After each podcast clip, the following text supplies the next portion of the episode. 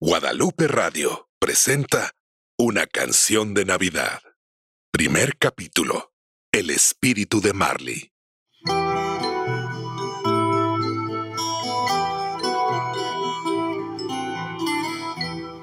Era la víspera de Navidad, el día de Nochebuena, y en una calle gris, sombría y cubierta de neblina, se encontraba un edificio con la disposición más terrible del mundo. Las calles circundantes se habían llenado del ruido de la gente, desde vendedores que gritaban en la calle a mendigos que pedían por la ayuda y generosidad de sus semejantes. Aunque hacía un frío espantoso, el ambiente era alegre y lleno de buena voluntad, entre el sonido de tranvías, caballos y villancicos. La buena voluntad y alegría seguían en todas partes, excepto en aquel edificio que se alzaba con un cartel chirriante que decía Scrooge y Marley y que se ondeaba en una cadena desafinada. Oh, Marley, mi querido y viejo amigo. No puedo creer que han pasado siete años desde que puse dos centavos en tus ojos y te puse a descansar en la tierra fría y oscura. Me has dejado en esta tierra solo y miserable para ir a donde es que los espíritus van al final de sus vidas. Y sin embargo, no puedo evitar hablarte, como si todavía estuviera sentado a mi lado en tu escritorio. No había ninguna duda de que Marley estaba muerto. Estaba bien muerto. Sí, muerto de verdad. Tan muerto como el clavo de la puerta. Y por supuesto, el viejo Scrooge lo sabía. ¿Cómo no iba a saberlo? Lo sabía tan seguramente como tú conoces esta historia. Un viejo cascarrabias, grave, duro y anciano, en su viejo escritorio, decrépito y gris, gruñendo de la manera más terrible a otro grave anciano, también un cascarrabias, ahora muerto y enterrado en una tumba solitaria y gris.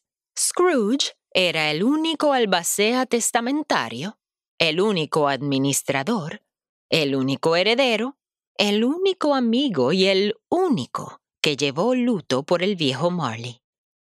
Los dos habían sido socios de una muy exitosa empresa financiera durante muchos años. Y cuando el viejo Marley murió, Scrooge nunca se molestó en quitar el nombre de Marley del letrero comercial, y allí seguía sobre la entrada del almacén. Le agradaba ver cómo las sonrisas de personas que no conocían su negocio se desvanecían cuando sin saberlo pedían por el hombre muerto. Cosa que sucedió en más de una ocasión. Les sirve bien. ¿No es así? Payasos que son por asumir y creer que lo saben todo. ¡Bah! Scrooge se rió, todavía hablando solo. ¿Qué fue eso, señor? ¿Me necesita? Se oyó una voz mansa y humilde desde la habitación de al lado. Su voz era tierna y temblorosa, porque era un día frío y gris, y Scrooge solo había encendido las chimeneas del edificio con la mínima cantidad de carbón, uno para su empleado y dos para él mismo. Ah, nadie está hablando contigo, Cratchit. Ocúpate de tus asuntos. Scrooge gruñó y luego procedió a hablar con el empleado. Es esta maldita temporada. Scrooge aulló desde la habitación de al lado y caminó lentamente hacia la ventana, con una amplia y fea mueca en su rostro, mientras observaba a la gente afuera. Nochebuena. Y mira a todos esos tontos hipócritas. Piden y piden y piden y piden y nada más. Todo esto es algo amargo de contemplar, pues solo una vez al año abunda tanta y tanta bondad en ellos. ¡Eh! Sonríen, saludan y fingen cuidarse unos a otros. Todo para obtener caridad de alguna manera. Mentirosos y ladrones, todos ellos. Eso es lo que son. Lo siento, señor, pero no entiendo. ¿Mentirosos y ladrones? ¿Qué quiere decir con eso? ¿Me podría explicar su filosofía? Con sus pequeños dedos casi congelados y entumecidos por el frío, el empleado de Scrooge trató de calentar sus manos alrededor de su vela, mientras que su jefe hablaba. ¡Ah! ¡Qué exhibición tan lamentable! Scrooge hizo un gesto a una mujer que estaba afuera, tocando una campana y recolectando cambio para la caridad. Fondos para personas sin hogar. Abra su corazón y su cartera para aquellos que sufren esta temporada. Cualquier ayuda en absoluto. Cualquier ayuda en absoluto. Esa tonta con su mano extendida. ¿Qué hace para ganar dinero? ¿Qué tanto le costó a otro trabajando de verdad? Ahí parada en la calle, como un mendigo, llamando a gritos. ¡Qué barbaridad! Pero esa mujer es una voluntaria, una voluntaria de la caridad, que se para en el frío todo el día sin ningún pago para sí misma, solo para solicitar fondos para las personas realmente necesitadas. Es por la bondad de su corazón que trabaja así, sin pedir nada más para sí misma, Señor. Es una contaminación acústica. Eso es lo que es. Esa mujer aúlla en las calles empeorando la situación con todo ese ruido que ya tenemos que sufrir. Nada más, qué molestia. Ah, y mira aquí, Den a los necesitados, no les den la espalda a sus hermanos. No hay necesidad de que nadie tenga hambre en la Navidad, de que nadie tenga hambre en la Navidad. La, la, la, la, Mírala, como si realmente le importara a alguien. ¡Qué descarada! ¿Descarada? ¿Pero qué quiere decir con eso, señor Scrooge? Estos son actos sagrados que nos recuerdan que nos cuidemos unos a los otros, que nos comportemos con humildad y que nos ayudemos cuando atravesamos tiempos difíciles. Por supuesto que le importa a esa señora. Pide ayuda a la gente que ve durante muchas horas, para que ellos también abran su corazón generoso. Su corazón generoso, su corazón generoso. Bah. ¿Es que le da la bienvenida a estos supuestos necesitados en su propia casa? ¿Y les prepara una comidita caliente? ¿Les proporciona refugio y una cama cómoda? ¡No! Pero es solo una persona. Señor, una señora. Una mujer que con gusto recoge cualquier cosa que se le arroja. Y lo peor del caso es que tiene el descaro de forzar su idea a otros. Si esta es su misión, que la haga en su propio tiempo y que use su propio dinero. Pero, señor Scrooge, ella pide a la comunidad que se una en el nombre de la bondad y el espíritu de la... ¿El espíritu de qué, Cratchit? ¿Es esta mujer en las calles en cualquier otra época del año? ¿O ese hombre con su balde? ¿O alguno de estos cualquieras con sus corazones piadosos y palmas secas y extendidas pidiendo? ¿Alguna vez alcen algo más que pedir, pedir, pedir, pedir, pedir? No. Toda esta gente, siempre lo mismo, pidiendo, queriendo más y más y más y más y más.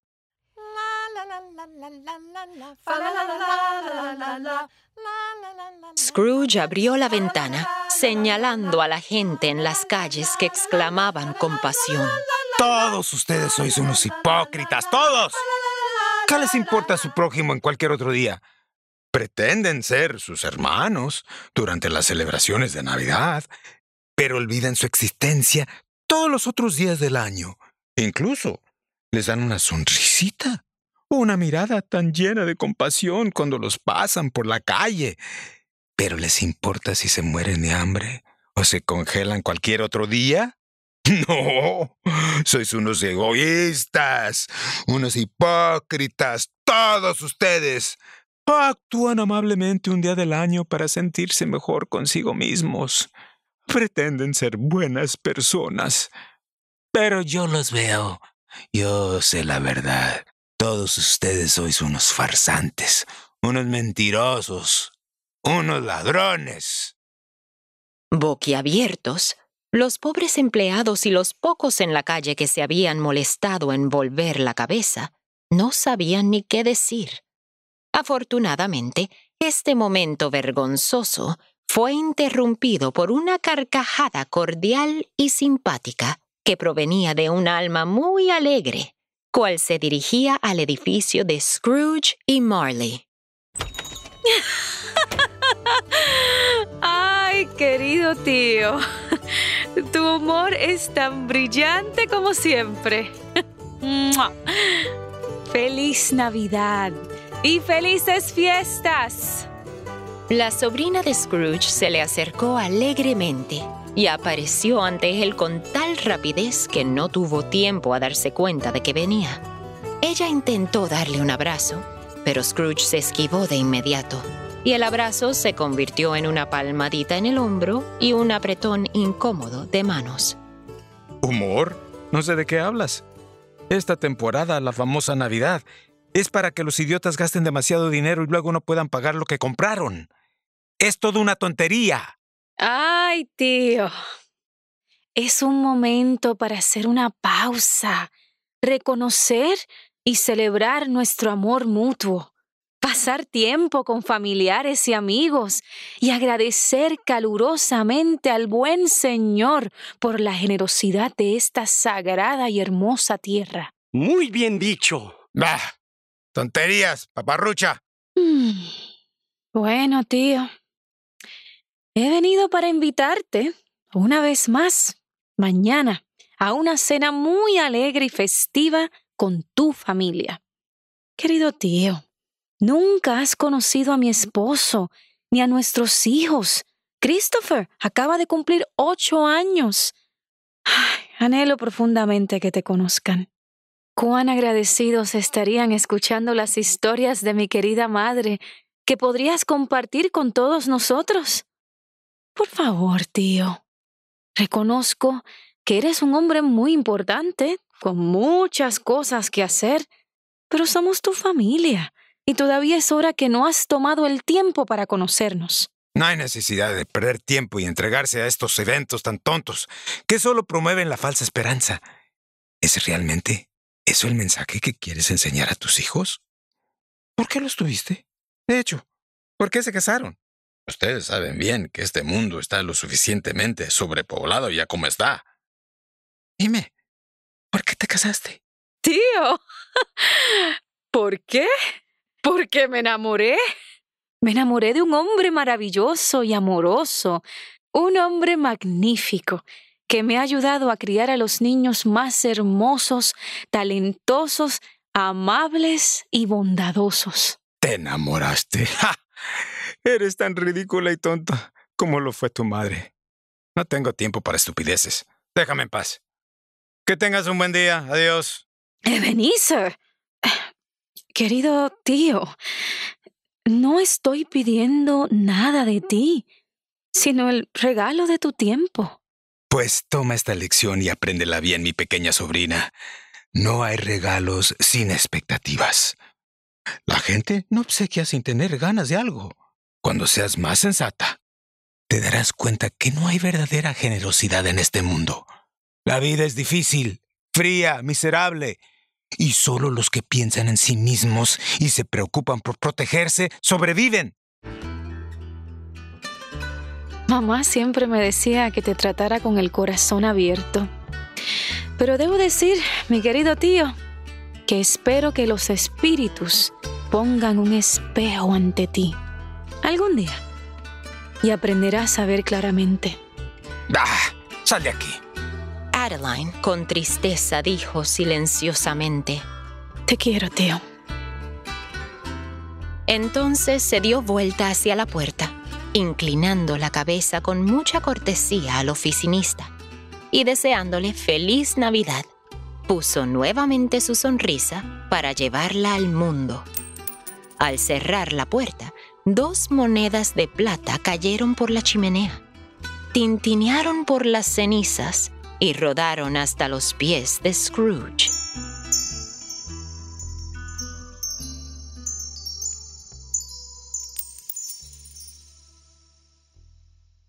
Perplejo, Scrooge las recogió y como nuevamente se abrió la puerta del frente, rápidamente las puso dentro de su bolsillo. Entraron dos pequeñas señoras llevando en sus brazos un pequeño saco con libros y papeles. Buenos días, buenos hombres. Ebenezer Scrooge y Thomas Marley, presumo. La primera mujer sonrió mientras que su dedo recorría una lista. La segunda mujer se movió adelante para presentar las credenciales de su organización benéfica. Bob Cratchit le devolvió la sonrisa y volvió a su trabajo, mientras que Scrooge fruncía el ceño e ignoraba la mano extendida de la mujer. El señor Marley murió hace siete años esta misma noche. Gracias por el nefasto recordatorio. Y este aquí es mi oficinista secretario. Eh, definitivamente no es mi socio y nunca lo será. Bob levantó una ceja ante el insulto pero no protestó. Solo se puso a trabajar con más diligencia para así poder salir del trabajo más temprano y volver a su amada familia. Ay, mis disculpas, señor. me aseguraré de poner al día el, listado. E, el letrero en su puerta me hizo pensar. Dama, le ruego que llegue al punto. ¿El tiempo es dinero? Oh, oh sí, por, supuesto. Ah, no dudamos que su generosidad está bien representada por su socio sobreviviente. Scrooge hizo una mueca ante el carácter ominoso de la palabra generosidad. Soy Annabel Edwards y ella es Beatriz Alexander. Mm, venimos ante usted, hoy durante esta época festiva para pedirle provisiones para los pobres que sufren mucho más durante la época navideña. Necesidad, necesidad, necesidad. ¿Pero que no hay prisiones? Pues sí, hay muchas prisiones. ¿Y casas de uniones sindicales? Sí, todavía las hay, aunque quisieran o las hubieran. Esas instituciones son traicioneras, llenas de condiciones terribles, malnutrición, palizas, largas horas y trabajo forzado. Muchos no pueden ir ahí, y la mayoría preferiría la muerte antes de ir a ese lugar. Así que temen un poco de trabajo duro para ganarse su sustento. Si prefieren morirse, pues sería mejor que lo hicieran rápido para así bajar el exceso de la población mundial. Estas instituciones no reflejan buena voluntad cristiana, sino crueldad y peores dificultades. Somos parte de la comunidad que se ha unido para levantar fondos para las necesidades humanas más básicas. Ofrecerle al pobre una comida caliente y carbón para el cortante frío de invierno, digno de cualquier ser humano. Si estas personas fuesen más motivadas, nunca hubieran terminado en estas circunstancias. Y no es mi asunto envolverme en la vida de otros. Madre Santa. Ay, bendito. Pero, ¿no tiene dos peniques en su bolsillo para donarlos en el espíritu de bondad? Scrooge miró a las mujeres con perplejidad, sintiendo el cambio en su bolsillo. Deslizó el cobre entre sus dedos momentáneamente y luego hizo una mueca. Les daré las gracias por dejarme ser. Buenos días. Me da pena saber que se siente así. Buenos días. Al darse cuenta que sus palabras caían en saco roto, las mujeres se retiraron de la compañía oscura de Scrooge y salieron a la calle llena de neblina. La antigua torre de una iglesia empezó a sonar, su campana laboriosa pareciéndole a Scrooge más profunda y siniestra que nunca antes.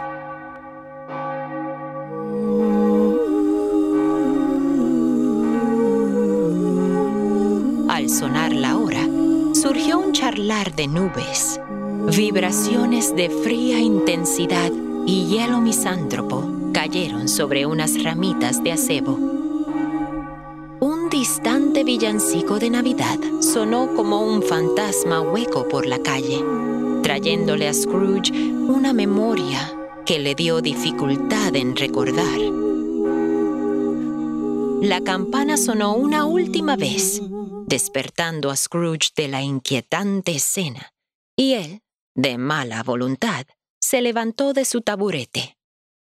El oficinista sopló su vela de inmediato y fue a encontrarse con Scrooge. Supongo que querrás el día libre mañana, Cratchit. Si me lo permite. Si me lo permite. Qué expresión más tonta. ¿Eres acaso un niño? ¿Tan deseoso de volver a una casa que apenas está de pie y una familia a la cual no puedes darle nada? Les doy el don de mi ser, completo y verdadero, y construyo para los niños sus propios regalos, hechos con mucho amor. Mientras tanto, mi bella esposa cocina una cena de productos saludables y deliciosa confitería que todos aguardamos cada año. Ah, sí, el figgy pudding, la más necia de las tradiciones de Navidad. Toma un bizcocho perfectamente bueno y destrúyelo poniéndole brandy encima, quitándole el sabor a ambos. La tradición del figgy pudding es un espectáculo deleitoso, señor un símbolo de renovación y opulencia entrando el nuevo año. Quemar el último año y tomar placer en todo lo que se ha adquirido, mientras se saborea atentamente y alegremente los sabrosos bocados. Es un desperdicio de un brandy perfectamente bueno. Eso es lo que es. Mientras tanto, me estás robando un día al no trabajar. ¿Y aún esperas compensación? Es el único día de fiesta que tomo, señor. Oh, una buena excusa tomar dinero sin ganarlo cada 25 de diciembre. Pero, bueno, si quieres darte el gusto de esta ridícula tradición, te espero aquí lo más temprano el día siguiente. Gracias, mi buen señor. Tenga mi más sincera promesa y genuinas esperanzas que usted también tenga un magnífico día de fiesta. Va, está bien. Eso es suficiente, Cratchit. Váyase. El oficinista se sonrió y rápidamente recogió su chaleco andrajoso. Subiéndose el cuello al salir del triste edificio, al frío de afuera, sintiéndose como un hombre que ha vuelto a nacer nuevamente. Se sentía bendecido en su corazón, porque pronto estaría en el abrazo cálido de su familia. Tan contento estaba Cratchit que saltaba alegremente, inclinando la cabeza ante cada transeúnte y hasta gorroneando peniques de su bolsillo para poner en el balde de la recaudadora de fondos caritativos. No es que tuviera peniques para regalar, pero sabía que por lo menos esta noche tenía un techo sobre su cabeza y una comida caliente aguardándole. Gracias, buen señor, y una próspera y feliz Navidad para usted y su familia. La mujer caritativa cantaba mientras tocaba su campanita. Y para usted también. Gracias por su buena voluntad. Que reciba muchas bendiciones. Cratchit se dirigió a su casa saltando alegremente, y mientras pasaba un árbol sagrado, recortó una ramita para darle una sorpresa a su esposa una gentil nieve comenzó a caer y la sonrisa de Cratchit se ensanchó aún más por el deleite de tanta belleza.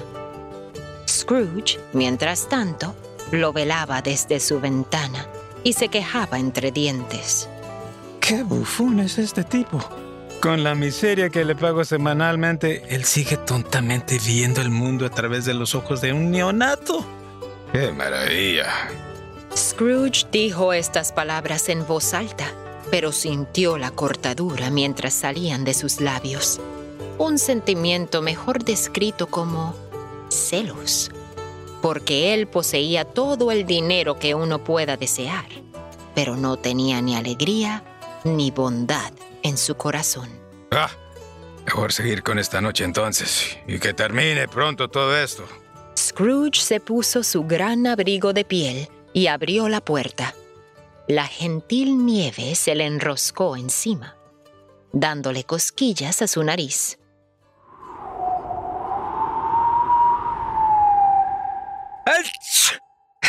Maldito frío miserable.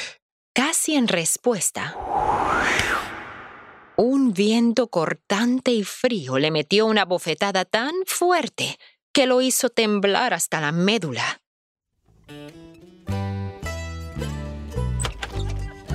Scrooge caminó hacia su taberna habitual para comer su cena habitual y sintiéndose melancólico como siempre se sentía a esta hora del día. ¿Qué entonces va a ordenar, Scrooge? ¿Lo de siempre? Una mujer frágil y andrajosa con pelo desordenado se le acercó a Scrooge, mientras que él estaba sentado en la esquina más oscura de una oscura taberna. Lo mismo de siempre. Scrooge le dio una mirada que echaba chispas. Y a pesar que la misma mujer le había estado sirviendo por años, nunca se había molestado en averiguar su nombre. Así que ahí se acabó la conversación. Un suave tarareo de melodías llenaba el local, acompañado por el parloteo entre los clientes, el tintineo de vasos de cristal y el espíritu festivo. ¡Oh, Lizzie! ¡Ya vengo! ¡Qué rico verla, Basil! ¡Feliz Navidad! Muchas bendiciones a su mujer y a su familia. Scrooge, lleno de feos pensamientos, miró a su alrededor gruñendo. Sé mejor que preguntar, pero ¿no le gustaría tener alguna compañía en una noche como esta? ¿No tiene acaso familiares o amigos con quienes pasar esta velada? Scrooge levantó la cara, casi esperanzado que ella le acompañara en la cena. Pero entonces se acordó de sí mismo y bruscamente dijo, No tengo ninguna gana de tener compañía. Eh, sino la mía. Tut, tut. Comprendo. Pues aquí está su estofado con papas. Ah, le traje un bizcochito, por supuesto sin cargo alguno.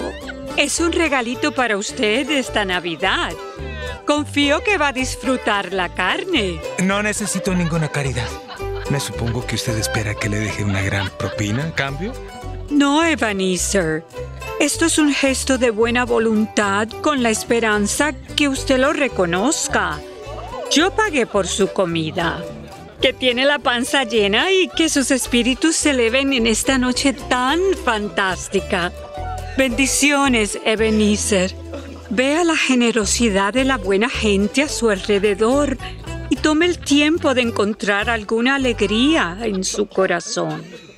Sus palabras sonaron tan genuinas y dulces mientras decía su nombre, que lo dejó mudo. Gentilmente ella bajó la cabeza y se retiró para seguir atendiendo las otras mesas. ¡Ay, Franny! ¡Qué bueno verla esta noche! Scrooge, confuso, terminó su comida rápidamente para así volver a su casa y sentarse en una triste meditación lo más pronto posible. Por un segundo, se deleitó con el bizcochito que le habían regalado con tanta gracia. Con su estómago lleno, Scrooge salió a la calle. Ahora era más tarde y los faroles estaban más tenues. La mayoría de la gente se había retirado en sus casas y las ventanas relucían con la cálida luminosidad de las chimeneas, velas y el sentir de bienestar llenaba el aire. Scrooge se escabulló rápidamente hacia su casa inminente, avistando de reojo una pequeña niña sentada en el frío, vendiendo fósforos. Buenas noches, buen señor. ¿Necesita usted fósforos esta noche para iluminar el camino de la Navidad y el Año Nuevo? Scrooge ridiculizó su oferta y bruscamente dijo, No, no, no me interesa. Oh, Eh, Pero mejor ve adentro, niña, antes de que te mueras de frío. Esta noche no es para estar afuera. Scrooge siguió su camino, pero no le pareció bien haber tenido que ver eso. Su barriga estaba llena y la de la niña estaba distendida por el hambre, mientras que sus padres no parecían estar por ningún lado. Nuevamente tanteó el cambio en su bolsillo, pero sacudió la cabeza como para recordar que no era su problema. Mientras seguía caminando, la escuchó llamando por la calle en su voz cantarina. Fósforos para la venta. Fósforos para la venta. Y caliéntense con la luz. y caliéntense con la luz. Fosforitos para la venta. Al poco tiempo, Scrooge se acercó a su residencia. Él vivía en los cuartos de su difunto socio Marley, un edificio lúgubre, perfecto para instituciones financieras, pero no habitable en lo más mínimo. Llegando a la puerta del frente, empujó la llave dentro de la cerradura y la aldaba comenzó un proceso de cambio. La cara de la aldaba ya no era la misma, sino era la de Marley. Scrooge entrecerró los ojos en la niebla, incrédulo.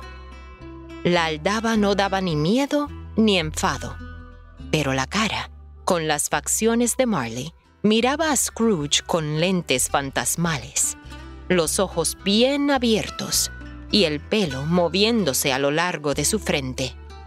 ¡Uf! ¿Qué locura es esta? Habrá puesto a la mesera alguna sustancia truqueada en el bizcocho. Ah, sabía que no era sin riesgo. Qué tonto fui al confiar en comer todo después de su gran discurso. Scrooge entró al edificio y aunque no se permitía admitirlo, una terrible sensación le había entrado al corazón. Un sentimiento como ningún otro. Uno que no había sentido desde su niñez. Temor. Pausó y decidió revisar todos los cuartos, solamente por si acaso. Cada cuarto oscuro tenía su propio eco, porque la oscuridad es barata, y a Scrooge le gustaba de esa manera. Scrooge miró detrás de las cortinas, debajo de la cama, dentro de las gavetas y hasta en su bata, que parecía tener una forma extraña. Esbozó una leve sonrisa al recordar cuando de niño jugaba a las escondidas. Entonces, recordando que ya no era un niño y no importándole un comino, se aseguró de la doble cerradura en la puerta y entró al cuarto principal, para tomar su brandy antes de acostarse. Paparrucha, qué tonterías están ocurriendo. Tiró dos trozos de carbón en el fuego y se sirvió su bebida en una gran copa, mientras se acomodaba en su silla.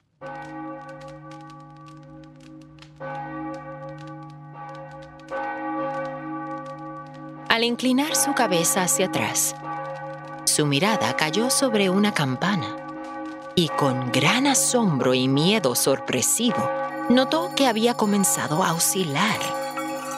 Se movía tan suavemente que escasamente emitía un sonido, pero de pronto empezó a sonar ruidosamente y así empezaron todas las otras campanas por toda la casa. Eh, paparrucha, mi bebida ha trastornado mi mente. Scrooge rugió en desafío de las campanas y como respuesta, la casa rugió de vuelta. No puedo creerlo. No existe ningún éter primordial de otro mundo, no lo creo. Todavía no lo creo. Paparrucha, no lo voy a creer. Y con eso, la última puerta se abrió. Y ahí Enfrente de Scrooge estaba parado Marley. Su largo y oscuro chaleco llegaba hasta el piso, empapado de cadenas de metal y material triturado, chorreando monederos pesados, llaves y cajas para efectivo hechas en metal. Su cuerpo era tan transparente que Scrooge podía ver los dos botones en la parte de atrás del abrigo. Scrooge había escuchado que Marley, en vida, no tenía intestinos, pero nunca lo había creído hasta ahora. Mirándolo fijamente, Marley tenía ojos fríos de muerto, y Scrooge no pudo decir más que ¿Cómo? ¿Tú no crees en mí? No puedo. Una vez, en vida, yo fui tu socio y ahora, de muerto, vengo a verte Presta atención, Ebenezer. No viajo a la ligera. Sí, tus cadenas delataron ese pequeño detalle. ¡Ja! Ebenezer, tengo puestas las cadenas forjadas en vida. Cada enlace en el cable de hierro es para recordarme de todas las armas que mi existencia hizo sufrir. Llevo el peso, no como carga, sino como un recordatorio de mis acciones en vida. ¿Pero por qué, Marley? ¿Por qué los espíritus caminan en la tierra? Es un requisito para cada ser humano que el espíritu interior camine entre sus semejantes, viajando por todas partes. Si ese espíritu no avanza en vida, es condenado a hacerlo de muerto. Pero has estado muerto siete años. ¿Has estado viajando todo este tiempo? Todo este tiempo, sin descanso, sin paz, la incesante tortura del remordimiento. ¿Remordimiento? Pero, Marley, tú siempre fuiste un gran hombre de negocios. ¡Negocios! ¡Negocios! El fantasma lloró mientras retorcía sus manos encadenadas. Gritó con tal frenesí que la cara de Scrooge se volvió blanca.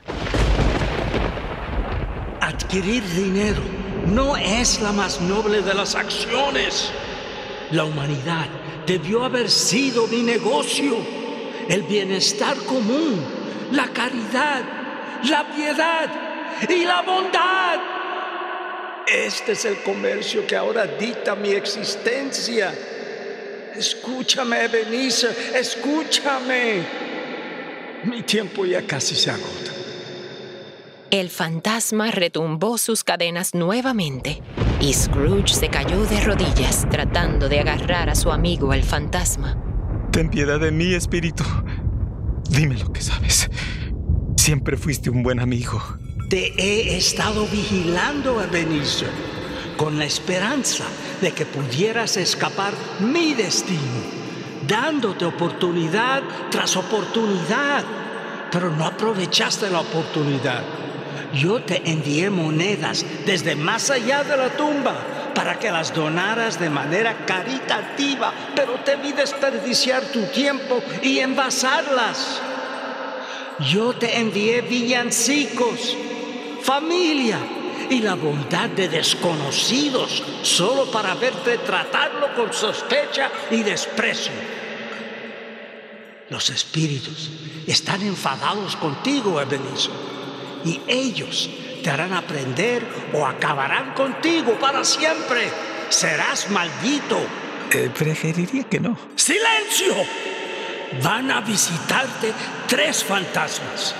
Te obsequiarán una última oportunidad, la cual a mí no me otorgaron. No puedo descansar, no puedo quedarme, no puedo persistir. Sin su visita no puedes esperar a esquivar el sendero que yo camino.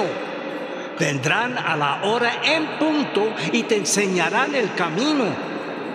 Pon atención, Ebenezer.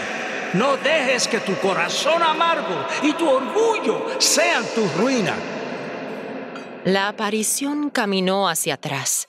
Con cada paso las ventanas que daban hacia la calle se levantaban un poco.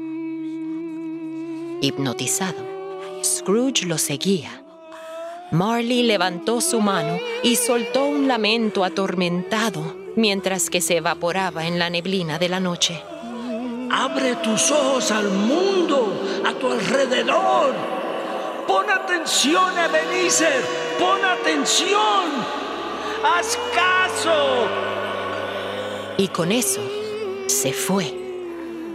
Desesperado por la curiosidad, Scrooge miró hacia afuera.